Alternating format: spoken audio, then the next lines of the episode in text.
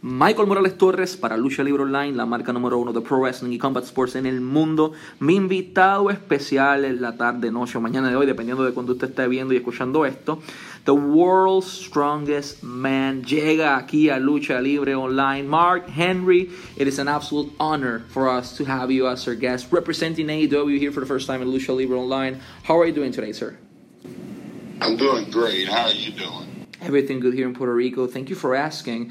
Uh, I wanted to start this interview with what's hot, with what's trending, and what, what no one expected. Like, people were used to, okay, so we all expected a new talent announcement yesterday, to be honest. However, Tony Khan decided to make a huge turn and announce that Tony Khan purchase uh, Ring of Honor LLC. Uh, and it's you know there are multiple rumors, there are multiple things, but mostly I wanted to know what's Mark Henry's thought on you know Tony Khan purchasing or buying AEW, and how does this affect you know AEW system, at least under your your opinion? Well, in my opinion, it's, it's not going to affect AEW uh, at all. Uh, what is, is going to affect the talent uh, at ROH and because AEW does such a good job of orchestrating the talent that exists for it, it will do the same for the talent that exists for ROH. They will have more of a vehicle, in my opinion, to go and work not just in ROH and AEW, but the relationship is good with Impact and New Japan. So you will see like ROH in the future, um, you know, rise from the ashes just by having better leadership. Perfect. Uh, you know, your career and your pathway inside the wrestling industry is is not a normal one prior to getting here, you were in powerlifting, you were doing multiple things as an athlete, uh, and you were the world's strongest man. Like it's you know that's not a slogan, that's not a gimmick. You actually were the world's strongest man. So. My first, you know, my question for you in this is how did you manage to go through that transition, you know, from what you were doing in powerlifting and you know, and weights and everything into the wrestling industry? It was just you apply the work ethic um, to something else. And I've been very blessed that I was born into a family that put a very high premium on how hard you work. Your rewards came because you worked hard, because you sacrificed, you didn't get in trouble, like you your whole objective was to be the best at something. And I was blessed to be the best in powerlifting. I was blessed to be the best in America in weightlifting and 10th best in the world in weightlifting. And I was blessed to be number one in strongman um, because I put the work in. Like there was nothing else. It was hard on relationships. It was hard on my faith. It was hard on on anything that was not related to trying to be the best one on the planet at something. And that's what I did in wrestling. So it's like it's it's a reoccurring thing. For you, you know, one thing is doing weightlifting and powerlifting and all you did in your career, you were one of the best in the world, if not the best in the world at that moment. But one thing completely different is to actually get inside the square circle. You had a great mentor in Dr. Tom Pritchard. He was the one who created stars like Kurt Angle or The Rock at one point. Uh, how was you know working with Dr. Tom inside the ring? You know, I, I, man, I'm I'm probably the luckiest guy on the planet when it comes to coaches because uh, I had Tom Pritchard, I had Leo Burke, and I had Rip Rogers and three of the best coaches that people consider ever, and a lot of really good talent to work with. So having Tom to start my foundation was unbelievable, and then to have um, a guy that knew really, really knew fighting uh, in Leo Burke, and the expertise and the psychology and the um, the really high intense repetition workouts of Rip Rogers, um, why you do something, when you do something, and where you put it. Um, that my my career is I've, I've had nothing but blessings with the people that coach me. I want to fast forward a little bit in your career, and I'm, I'm talking specifically about year 2011 you were inside the wrestling industry for a while. You had multiple achievements, but one of the biggest ones you had is that in 2011 you won the World Heavyweight Champion uh, back then when you were in the company WWE after defeating Randy Orton. Uh, you know, you worked so hard all your life, all your career, and you finally, you know, were rewarded with what you deserved for so, you know, for such a long time. What was the first thing that went through your mind at the moment you hold that big gold title in your hands? Just that. That, you know, it doesn't matter how long it takes to be the best. It, it matters how hard you work. And I knew how hard I worked. I knew how much I sacrificed. And it was my moment to um, kind of look at look back at my career and go, all of everything I did was not for nothing. There was a reason behind doing everything that I did, and it had finally the moment had finally come. You, you know, as well, you got the opportunity to be inducted into the WWE Hall of Fame, among many, many other, uh, you know, accolades you have in your career. But in this point of your career, uh, you're not only uh, you know a personality inside wrestling as commentator or you know you, you talking about Busted Open Radio or many other places, but you are also a huge mentor to multiple young talents. But I want to talk specifically about one, and I believe maybe a month or so ago, Jade Cargill, uh, you know, current TBS champion, uh, stated in an interview that you were a huge, you know, instrumental part of her career. Uh, you know, you, you got her the opportunity to be in a tryout in, in, in WWE, uh, among many other things. Like, my question for you is how important for you is to be not only a role model but a mentor to all this young talent in the wrestling industry at this point well i mean it's, it's not um, I, don't look at it as being they did the work i just opened the door and I can't take the credit for people's success. What I did was I recognized from one conversation if somebody is full of it or they're telling me the truth. And if they're telling me the truth, then I feel like, okay, they're willing to work as hard as it's going to take because I don't lie. I tell everyone this is very difficult. If you're married, your spouse is going to miss you. You're not going to be there every day. Your kids, if you have kids, they won't see you every day. The people that want attention, Valentine's, holidays, funerals, weddings, you're going to miss it because you have to be there for the work. And she was like I'm willing to sacrifice. And I said, okay, well, if you're willing to sacrifice, then let's go. And I introduced her to the coaches that I thought would be uh, the the coaches that could get the most out of her. And she put the work in, and she's achieved it. And that's that's what it takes. If if you want my help, you're going to have to make those commitments. And uh, I've been very lucky to be able to see who's who's telling the truth and who's not. Uh, if I'm not misunderstanding, you started in WWF approximately, I believe, at 1996 or so. Uh, you were there until 2021 when you shocked the world and announced that you were now joining uh, Elite Wrestling after 25 years or so with the WWE what motivated that decision of joining it? You know this is it is a fresh company it is a new company it is a new opportunity for everyone inside the industry. But you know why did mark henry decided hey aew is now the option for me at some point your wrestling career will be over as an athlete and you will have to either assume another role or change businesses. And I did not want to change businesses. I had worked too hard to understand the wrestling industry, and I knew that I could do a lot. And I wanted to work in the office, and I was not afforded that at WWE.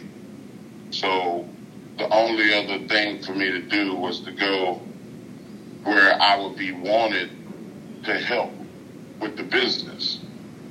And Tony Khan uh, was very excited when I called him and told him that I was interested in working in the office because uh, he understood that I knew what it took to help run a good office. You are now a part of mentioned before of all elite wrestling. There are a lot of talents, new faces, young faces, but we also have veterans in the ring that we never expected to see back in the industry, like CM Punk, for example, or a guy that I never expected to see outside of, of WWE, like Chris Jericho, once he got out. You know, Matt Hardy, you have Andrade. You know, there are a lot of talent inside the the company at this point. What's your opinion on the way uh, All Elite Wrestling has been developing these new stars, but as well having a balance with the current young veterans and veterans inside the, the roster? I'm sorry. Uh, can you repeat that? It broke up a little. Oh, apologies for that, sir. Yeah. So, what's your opinion on the way AEW is currently uh, programming or booking their young stars? Like, basically, the whole company at this point is you have faces like CM Punk, you have faces like Chris Jericho, like Bryan Danielson, uh, like Matt Hardy. However, AEW decided to bet everything on young talent, like for example Dr. Britt Baker or Hangman Page or or Jade Cargill, as mentioned before. Uh, how you know? What's your opinion on the way they are uh, basically pushing these uprising stars and making them the face of the company? I think they're doing a good job because you there, there's so many people and there's not that much time and people don't get a ton of time, but they get just enough time for people to see who they are, like them, and support them and follow them. Um, it's a, it's like it's a, a balancing act, and it's very difficult to do. But Tony has done a really good job of doing that there was like kind of a controversy after Swole stated something about the, the way AEW is, you know, treating their African American roster. However, I beg to differ in this case. You have guys like Keith Lee, for example, or, or Powerhouse Hobbs. Like Will Hobbs is amazing. Uh, you have multiple talents. Jade Cargill, for example, she's African American and she's a champion at this point as well. Uh, what's your opinion on the way AEW has been working with African American talent in order, you know, to have diversity in the roster and diversity in the faces of the company itself? Well, you can see that there's a, a lot of diversity in the way the talents look. Not just the African American talent, but the Spanish talent, the Japanese talent Uh, the Indian, and and so on and so on. Like everybody gets a, an opportunity to try to rise to the top. And in the office, you have black talent in the office. You have multiple ethnicities in the office at the highest level, including Tony Khan.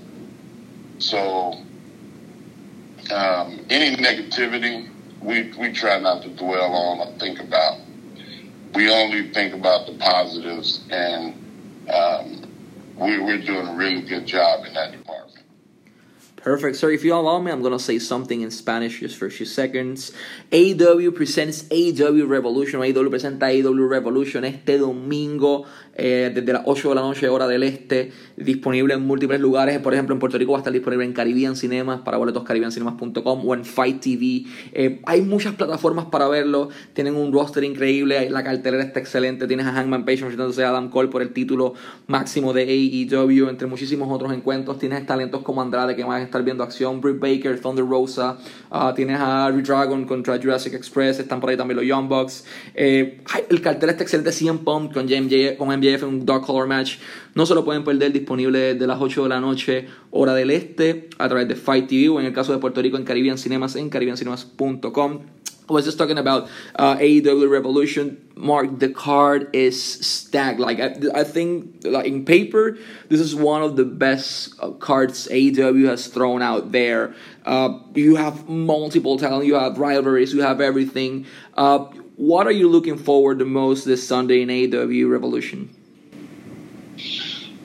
Uh, you know, I'm, I'm really excited about seeing uh, Thunder Rosa, Britt Baker. I'm really excited about Moxley and uh, Bryan Danielson, and to see MJF and Punk is it's it, this is one of the best wrestling cards that I've ever seen, and uh, I'm I'm excited to be a part of it. But as a fan, I just you know it's hard to pick one thing. Yeah, I mean, I know the card is huge. You have multiple matches that are all you know worth of a main event scenario. Uh, I want to talk to you about you know you've been an advocate so far for all the all you know for the whole wrestling community and the whole wrestlers itself. Uh, for when it comes you know to health, uh, health insurance, CTE, and everything. Uh, I believe you stated that health, you know, the wrestlers should you know should purchase uh, in negotiations or you know when they start negotiating with a company, they should uh, suggest or request health insurance. Uh, uh, you know, as independent contractors in the states, things can get complicated. Uh, what are your thoughts on the way the whole wrestling industry and sports entertainment industry is, you know, treating their employees in, in terms of health insurance and their benefits? Well, I mean, you like you said, you've heard me say it before. I think that you're you're only you're only going to get what you negotiate. And if you are putting your body on the line, then you should have insurance.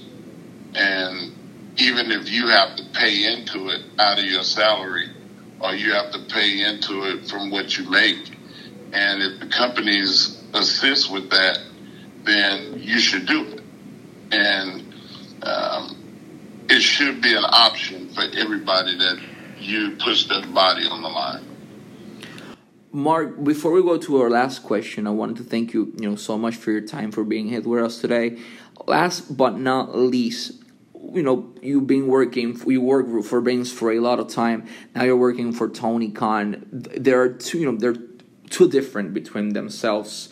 Uh, what are your thoughts, you know, of, on Tony Khan as, as a captain, as a person who's managing the ship called AEW, as the brilliant mind, or as the booker uh, of AEW? Like, what are your thoughts in general of Tony Khan? I think that Tony is not just a he. Tony always considers himself a fan and a guy that works for the wrestling business. I believe that, but I also believe that Tony has a mind for not just what the fan thinks, but how it would affect the wrestlers. So he's able to put a good balance of I want this to be good for my wrestlers, but I also want it to be good for the fan. And he has enough people around him that helps with the business of wrestling and a very good, solid team to make sure that the business is on point as well. So, like, there's Tony is the master of balance. He's allowing people to do their jobs while he focuses his attention on how to make the business better.